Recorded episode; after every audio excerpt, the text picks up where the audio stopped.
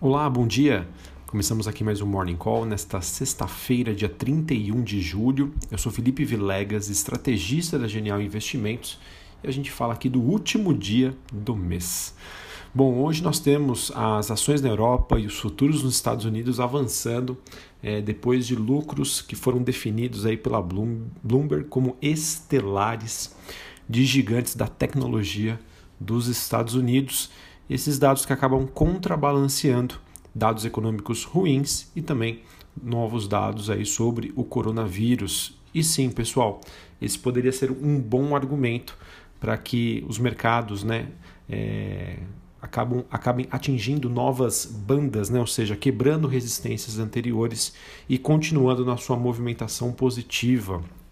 Isso acontece depois que Apple, Amazon e Facebook que já, já apresentam né, altas relevantes nos pré-mercados de Nova York, depois dos resultados trimestrais que mostraram que a pandemia aumentou ainda mais a dependência pelos seus produtos e serviços. A Alphabet, dona do Google, né, teve queda nas receitas depois da diminuição de anúncios. Uh, além disso, a gente teve a Apple né, anunciando receita trimestral que superou as previsões de Wall Street, depois que consumidores isolados compraram novos, novos iPhones, iPads e computadores Mac para permanecerem conectados durante a pandemia.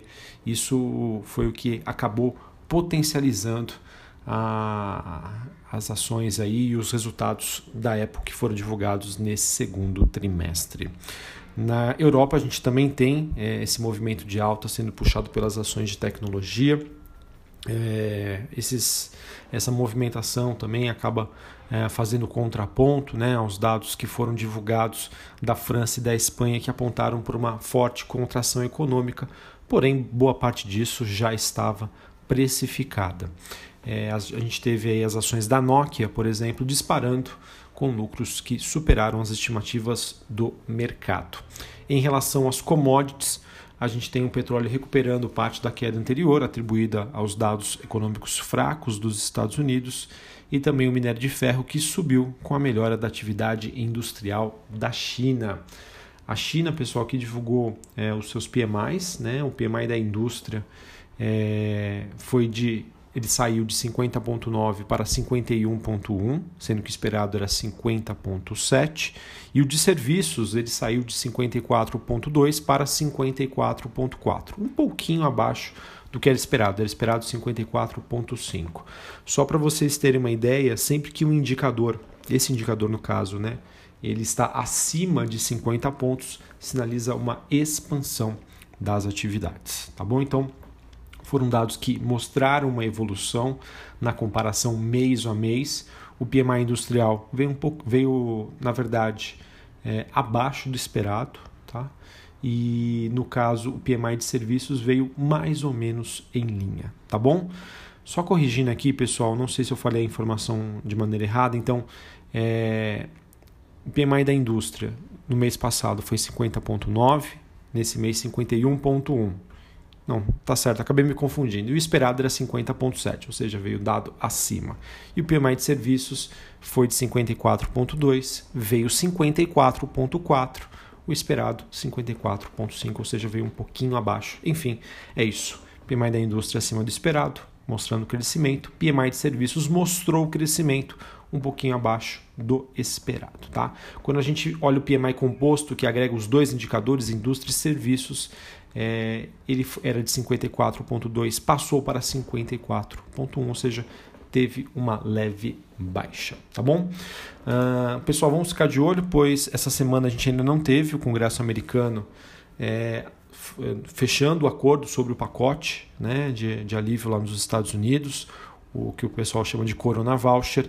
A princípio, isso deve ser então negociado neste final de semana. Sobre a agenda do dia, nós temos nos Estados Unidos, é, deixa eu pegar aqui as informações na minha colinha. É, nos Estados Unidos, às 9h30, dados de renda pessoal e gastos pessoais. Às 10h45, PMI de Chicago. Às 11 horas sentimento da Universidade de Michigan. Aqui no Brasil, agenda um pouco cheia. 9 horas da manhã, dados de preços ao produtor. Às 10h30, resultado primário e nominal do governo, bem como a relação dívida-PIB. E às 11 horas da manhã, a Bloomberg faz uma pesquisa econômica é, com analistas e economistas. E essa pesquisa vai ser divulgada. Hoje, pessoal, antes da abertura do mercado, é esperado os dados do balanço da Gol. É, queria aqui comentar com vocês uh, um pouquinho sobre uh, os dados que foram divulgados, os dados de balanço. É, a agenda aí permanece bastante cheia, intensa.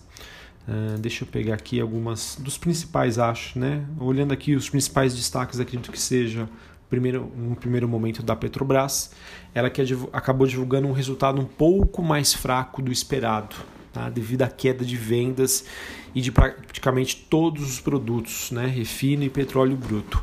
Esse dado abaixo do esperado, pessoal, não sei como que o mercado pode inter interpretar, pode ser compensado pelo EBITDA, ou seja, potencial de geração de caixa e, claro, né, o fluxo de caixa que foi bastante positivo para a companhia. Tá? Então, é, em linhas gerais, a receita líquida foi de 51 bilhões, bem próximo ao que o mercado esperava. O seu EBITDA foi é, atingiu aí 17,7 representa uma queda, mas veio acima do que o mercado. E o prejuízo líquido, o prejuízo, perdão, atingiu aí 13,7 bilhões de reais. Isso, pessoal, sem levar em consideração que ela utilizou aquele benefício do PIS/COFINS, tá, para tentar dar uma amenizada. É, com a utilização desse recurso, esse prejuízo cai ali para a faixa de 2 bilhões de reais, tá bom? É, mesmo com um cenário tão adverso, como eu já disse, a companhia gerou 15 bilhões de reais de caixa, o seu endividamento ficou praticamente estável, as despesas operacionais caíram significativamente, né? quando a gente compara trimestre a trimestre, foi uma queda de 20%. É, ou seja, pessoal, isso acaba mostrando que a companhia está sendo muito bem gerida, tá bom? Então, o resultado foi fraco, as vendas foram piores, mas se o mercado se apegar à questão da geração de caixa, é, manutenção do nível de endividamento e forte trabalho aí da gestão da, da Petrobras, pode ser positivo, tá? Ou quem sabe uma coisa anula a outra e a gente tem um, um viés mais neutro para a companhia. Em relação à Even, é, ela que já havia divulgado né, os seus dados, a sua prévia operacional, mostrou dados fortes, talvez não seja aí nenhuma novidade para o mercado, mas só trazer aqui para vocês que a, a, receita líquida, né, ela, a receita, o EBITDA, o lucro, né, não, na verdade com exceção do lucro, tá? Receita e EBITDA caíram na comparação anual, mas vieram bem acima do consenso. Lucro líquido cresceu na comparação ano a ano, esse lucro foi de 26,8 milhões nesse trimestre e foi praticamente o dobro do que o mercado esperava. Ela teve queda né, na margem bruta, na margem EBITDA, porém a margem líquida acabou sendo aí bastante positiva. Tá bom? Pontos positivos para a companhia: queda de 30% na sua dívida, despesas operacionais também caíram e seu, seu caixa ainda continua bastante tranquilo. Bom, além disso, pessoal, a gente teve também a Fleury divulgando prejuízo líquido no segundo trimestre mai, maior do que o mercado esperava ela que tentou talvez é, amenizar, digamos, né, o seu resultado, é, fazendo alguns anúncios. Tá? Dentre eles, nós temos aqui ela aprovando a aquisição é, de participação é, minoritária numa empresa na, na ProntMed. É, essa ProntMed, pessoal, é uma empresa de tecnologia, né? Foi, já foi feito um investimento de 12 milhões de reais, tá bom? Ah, além disso, a Fleury divulgou né, que tem feito muitos testes de coronavírus e que isso foi responsável também por dar uma ajudinha aí nas suas receitas. Mesmo assim, o resultado acabou sendo é, pior do que o mercado estava esperando. A Fleury, que teve um lucro no ano passado e agora registrou um prejuízo de 73,3 milhões de reais no segundo trimestre. Suas receitas aí somaram 455 milhões é, de abril a junho, que representa uma queda de 37,6% na comparação no ano. Felipe, mas até aí não estava esperado? Sim, estava esperado, é fato. Mas, né, é o que a gente, é o que a gente fala, é, já era esperado algo ruim. Se vem pior, né, é uma notícia negativa. Se vem um pouquinho melhor, já é motivo de comemoração para os investidores. Bom, a gente teve também a transmissão paulista e a Engie Brasil divulgando, divulgando resultados bastante sólidos, tá? Praticamente é como se é, o coronavírus não tivesse existido para essas duas companhias. Ah, o lucro da transmissão paulista foi de 880 milhões, É, se a gente comparar com o lucro do ano passado, foi de 240 milhões, foi um crescimento aí bastante significativo. A Engie Brasil também teve praticamente dobrou o seu lucro na comparação ano a ano. E a Copasa também divulgou lucro líquido de 146,3 milhões de reais, um crescimento de 23% na comparação ano a ano. Tá? Então, em linhas, ah, na verdade, assim, acredito que com exceção de Fleury, eu acabei não vendo ali uh, as comparações do, da transmissão paulista em Engie Brasil da Copasa. É, então, com exceção de Fleury, acredito que esses resultados hoje tenham sido positivos, tá bom? Bom, demais notícias, pessoal. Ontem eu acabei me empolgando aqui nos resultados corporativos, não falei do resto.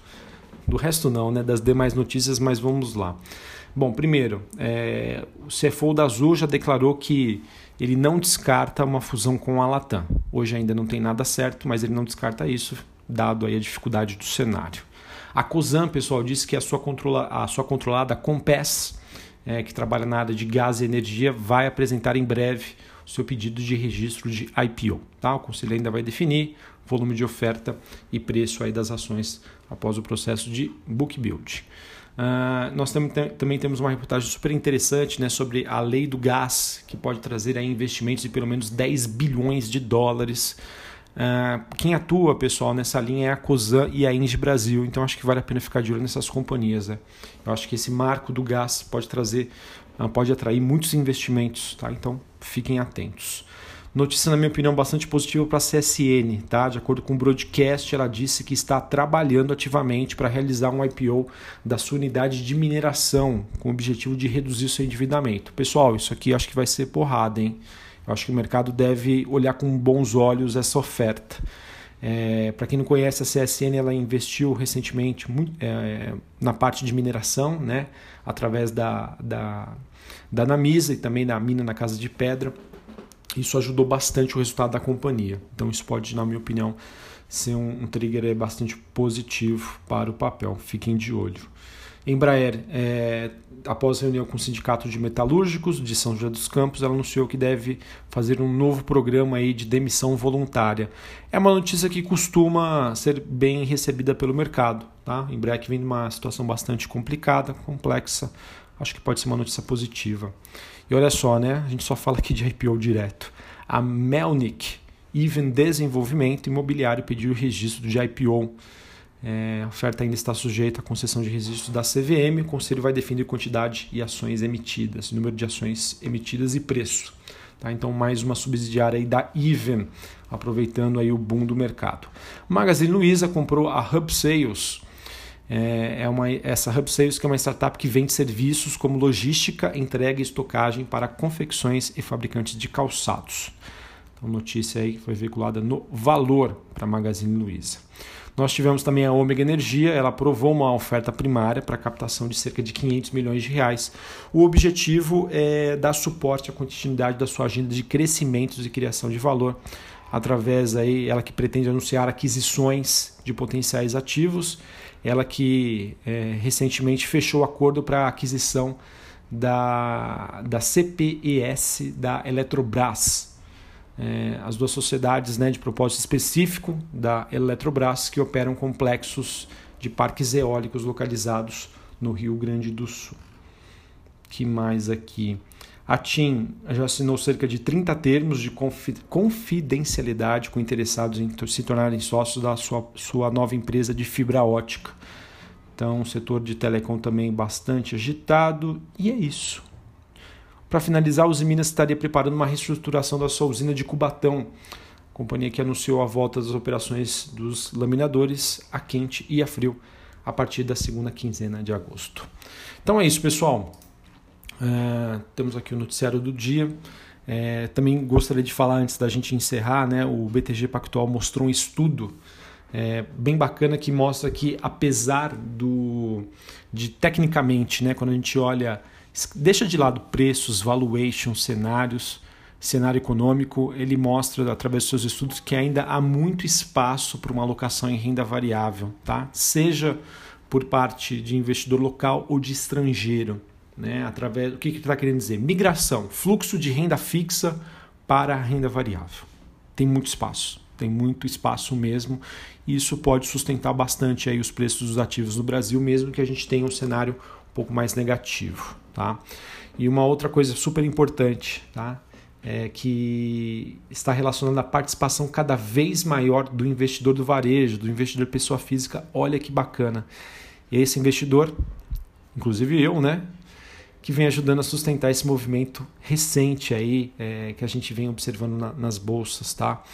Ah, então, mostrando pessoal, é, por mais que às vezes os dados apresentem uma dicotomia, né, uma diferença, o que, que a gente vê de realidade econômica, o que estão os preços dos ativos, mostra que o fluxo, né, possibilidade de fluxo, migração, sair da renda fixa para a renda variável e a participação cada vez mais atuante do pessoa física, né, o que o pessoal está chamando aí da revolta dos sardinhas.